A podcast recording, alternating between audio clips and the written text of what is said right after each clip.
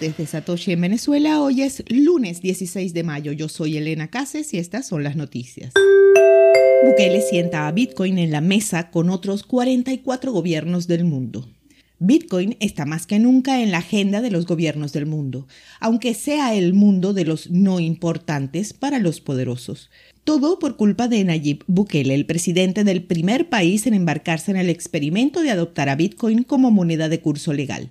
Lo dicho, El Salvador se convierte este lunes en la sede para que representantes de 32 bancos centrales y otras 12 instituciones financieras, para redondear un total de 44 países, se sienten a discutir sobre la inclusión financiera, economía digital, bancarizar a los no bancarizados. Tal como el propio Bukele anunció vía Twitter, este despliegue temático da pie a abordar el uso de Bitcoin en El Salvador y los beneficios que esto ha traído al país. La lista es larga, pero entre los asistentes podemos destacar el hecho de que habrá más de una veintena de países africanos a los que se suman otros asiáticos. Por Latinoamérica habrá presencia de Costa Rica, Ecuador, Honduras, Paraguay y República Dominicana. ¿Podrá surgir alguna acción conjunta en torno a Bitcoin en ciernes? ¿Es este el comienzo de la adopción masiva y global de la respuesta de Satoshi a la crisis financiera? Proyecto de ley en Argentina admite el decomiso de Bitcoin para pagar su deuda con el Fondo Monetario Internacional. La semana pasada, la Cámara de Senadores de Argentina aprobó el proyecto de ley cuyo propósito es la creación de un fondo nacional destinado al pago de la deuda actual o futura contraída con el Fondo Monetario Internacional. Según el texto, que ha sido modificado por segunda vez, se establece que residentes de Argentina estarán obligados a declarar impuestos de ser titulares de Bitcoin, criptomonedas o cualquier otro activo digital ante la Administración Federal de Ingresos Públicos, la AFIP. En este mismo documento también señala que los incumplidores podrían recibir sanciones penales. Dicta el Código Penal argentino que los activos que fueren decomisados serán destinados a reparar el daño causado al Estado. Dicho por el senador Oscar Parrilli, artífice del proyecto de ley que poseer Bitcoin en un exchange extranjero y no declararlos a la AFIP es considerado un daño al Estado. Para incentivar a los argentinos a declarar sus tenencias de Bitcoin, la legislación pretende otorgar un descuento de 50% a quien de forma oportuna y voluntaria realice la declaración en una etapa temprana y, caso contrario, un incremento del 50% más a quienes pretendan ocultar sus balances.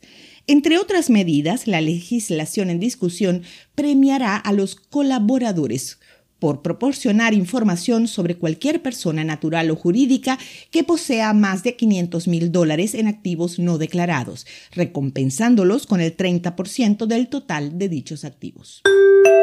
Bitcoin ve siete semanas consecutivas de pérdidas por primera vez en la historia. Bitcoin ha tenido siete semanas consecutivas de pérdidas por primera vez en su historia en medio de una recesión en mercados, regulaciones más estrictas, interés minorista menguante y riesgos sistémicos en el sector de criptomonedas, según muestran los datos. Bitcoin se acercó al nivel de los 47 mil dólares a mediados de marzo en una racha que duró un par de semanas después de una caída a 37 mil desde los máximos históricos de noviembre de casi 69 mil. Desde entonces el activo se ha deslizado cada semana y podría caer hasta 20 mil dólares por moneda si continúan las condiciones actuales del mercado. Bitcoin cayó a un mínimo de 24 mil dólares la semana pasada cuando la moneda estable Tether perdió brevemente su paridad con el dólar estadounidense.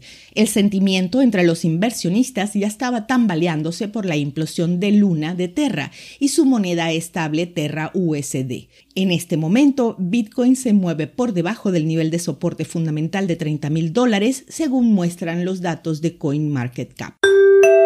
BitMEX renovó la beca para desarrolladores de Bitcoin a Gleb Naumenko. BitMEX ha extendido la subvención para desarrolladores de Bitcoin de Gleb Naumenko hasta noviembre de 2022, una extensión de seis meses desde la subvención anterior que vence a fines de este mes. El anuncio fue hecho hoy 16 de mayo en el blog de la compañía. La empresa viene apoyando financieramente a Gleb desde junio de 2020. El desarrollador tiene su sede en Ucrania y centra su investigación en el protocolo peer-to-peer de Bitcoin, Lightning y otros protocolos basados en Bitcoin. La subvención se basa en el contrato de subvención de plantilla del código abierto.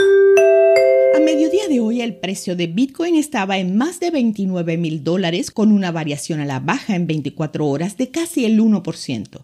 El hash rate es 201 exahashes por segundo. Esto fue el Bit desde Satoshi en Venezuela.